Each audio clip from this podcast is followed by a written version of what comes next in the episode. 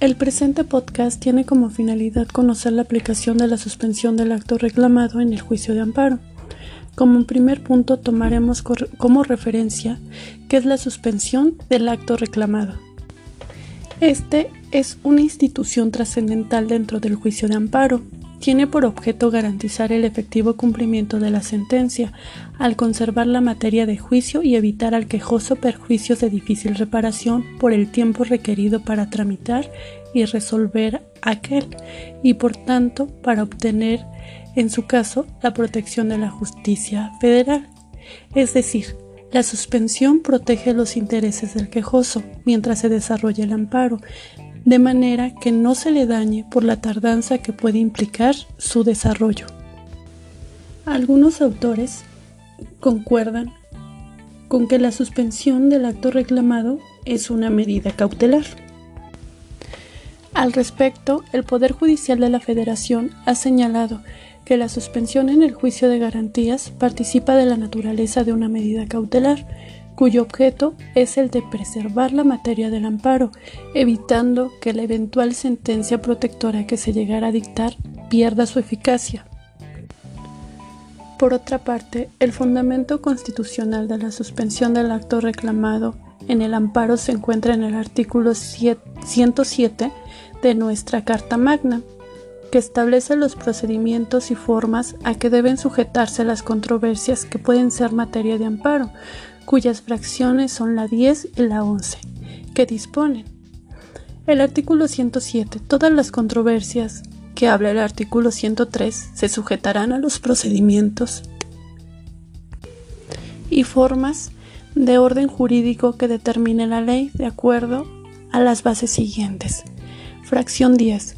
Los actos reclamados podrán ser objeto de suspensión en los casos y mediante las condiciones y garantías que determine la ley, para la cual se tomará en cuenta la naturaleza de la violación alegada, la dificultad de, reparación de los daños y perjuicios que pueda sufrir el agraviado con su, con su ejecución, los que la suspensión origine a terceros perjudicados y el interés público. Fracción 11. La suspensión se pedirá ante la autoridad responsable cuando se trate de amparos directos promovidos ante los tribunales colegiados de circuito y la propia autoridad responsable decidirá al respecto.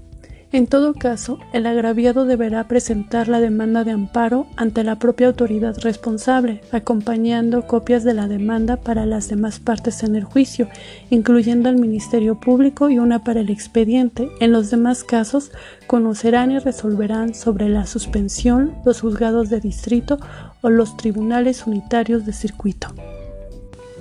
De igual manera, la ley de amparo contempla básicamente dos tipos de suspensión, que es la suspensión de oficio y la suspensión a petición de parte. El artículo 126 nos habla de la suspensión de oficio, que dice, en el, cuando se trate de actos que importen peligro de privación de la vida, ataques a la libertad personal fuera del procedimiento, incomunicación, deportación o expulsión, proscripción o destierro, extradición, desaparición forzada de personas o alguno de los prohibidos en el artículo 22 de la Constitución Política de los Estados Unidos Mexicanos, así como la incorporación forzosa al ejército, armada o fuerza aérea nacionales. En este caso, la suspensión se decretará en el auto de admisión la demanda comunicándose sin demora la autoridad responsable por cualquier medio que permita lograr su inmediato cumplimiento. La suspensión se concederá de oficio y de plano cuando se trate de actos que tengan o puedan tener por efecto privar total o parcialmente en forma temporal o definitiva de la propiedad, posesión o disfrute de sus derechos agrarios a los núcleos de la población ejidal o comunal. Ahora, la suspensión de parte es una medida que opera dentro del marco estricto de la solicitud, que en forma expresa formula la parte quejosa en la demanda, cuya exigencia requiere además que no se siga perjuicio al interés social ni se contravengan disposiciones de orden público y que sean de difícil reparación los daños y perjuicios que puedan ocasionarse al agraviado con la ejecución del acto o actos reclamados. Esta medida está sujeta a la comprobación, cuando menos presuntamente del interés jurídico de del promovente para paralizar o detener la ejecución de los actos de autoridad, ya sea en forma provisional o definitiva, que para sus efectos temporales tiende a preservar la materia de juicio y durará hasta en tanto se resuelva el fondo del problema efectivamente planteado en el amparo. En el amparo indirecto, la suspensión, como se mencionó anteriormente, puede ser de oficio o a petición de parte. De oficio, la concede el juzgador de manera unilateral de acuerdo a la gravedad del acto reclamado y la necesidad de conservar la materia de amparo contra actos que pongan en peligro la vida, deportación, destierro, así como los prohibidos en el artículo 22 de la Constitución. De igual manera, cuando se trate de algún acto que llegara a consumarse y que sea imposible restituir al quejoso en el que goce de la garantía individual reclamada. En este, el juez concede en, en, el mismo auto de demanda el comunicado a la autoridad responsable para su inmediato cumplimiento. La suspensión a petición de parte procede si se satisfacen requisitos naturales como legales, que son la existencia del acto reclamado y la viabilidad de que éste sea suspendido, es decir, que no se siga en perjuicio al interés social ni se contravengan disposiciones del orden público. Por otro lado, la suspensión en el amparo directo procede contra sentencias definitivas civiles, penales y administrativas y contra laudos laborales definitivos ante la Suprema Corte de Justicia de la Nación o los tribunales colegiados de circuito, según sea el caso. Tales resoluciones son actos consumados, de ahí que la suspensión opere contra su ejecución, deteniendo los actos de autoridad tendientes a hacerlas cumplir frente al sujeto procesal a quien le hayan impuesto determinadas prestaciones en beneficio de su contraparte o sanciones de carácter penal. Es importante tener claro que en el amparo directo no existe la suspensión provisional ni la definitiva, sino la suspensión única, cuya concesión o denegación no es intrínsecamente jurisdiccional, sino administrativa, por no implicar contención alguna. Por tanto, no existe audiencia incidental ni constitucional, pues los asuntos se resuelven en sesión plenaria es decir, es un trámite en el procedimiento de ejecución de la sentencia respectiva, sin, sin, tramitación incidental autónoma del juicio en el cual se dictó el fallo impugnado. En materia civil, los fallos únicamente proceden a petición del agraviado.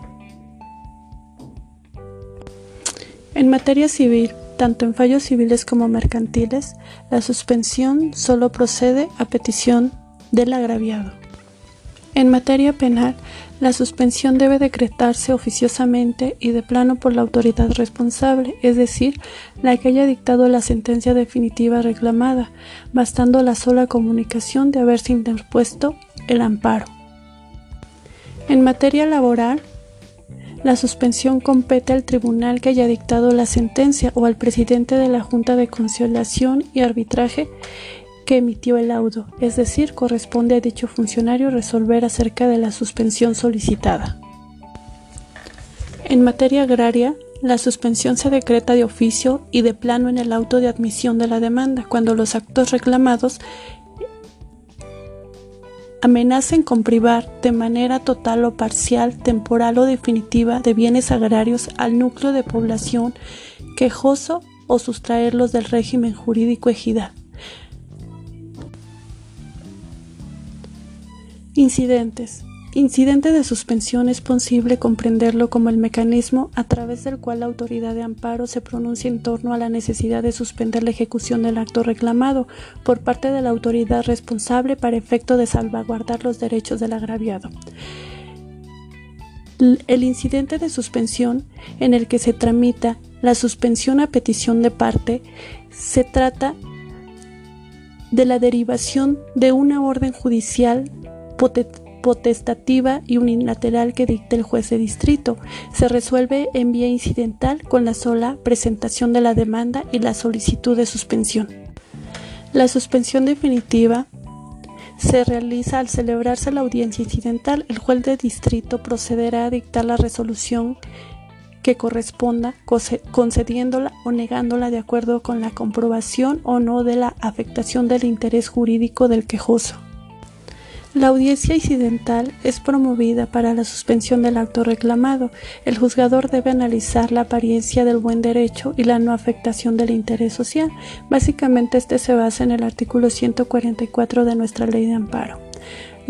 y para finalizar, el auto de interlocutoria de suspensión definitiva. La suspensión definitiva se otorga a través de la resolución que da por terminado el incidente de suspensión y este se da cuando el juez de amparo tiene ya conocimiento o certeza de la existencia del acto y de la violación a derechos humanos o a la Constitución, tiene como finalidad evitar la consumación irreparable del objeto del litigio, esto es, que se busca preservar la materia del conocimiento del juicio.